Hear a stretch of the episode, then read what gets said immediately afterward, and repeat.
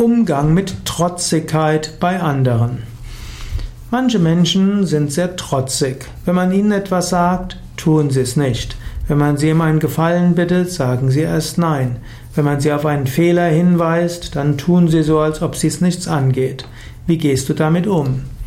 Die einfachste Weise wäre, ignoriere es. Die meisten Menschen, die sehr trotzig tun, tun nachher doch, was getan werden muss. Nur ihre Erstreaktion ist Trotz. Wenn sie nachher das tun, was zu tun ist, ist doch alles in Ordnung. Du musst nicht jeden Menschen dazu bringen, dass er einen Fehler zugibt und du musst auch nicht jeden dazu bringen, dass er jetzt Feuer und Flamme für etwas ist, was er nicht mag. Wichtig ist trotzdem, dass du versuchst äh, klar zu machen, was zu tun ist.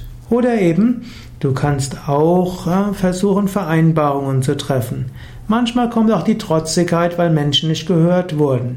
Manchmal ist es besser, vor einer Entscheidung jeden Menschen zu hören.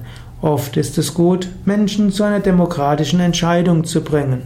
Und oft ist es auch gut, Menschen nach einer getroffenen Entscheidung erstmal zu fragen, ob es Einwände gibt und wie man damit umgeht. In diesem Sinne kannst du auch Trotzigkeit vorbeugen.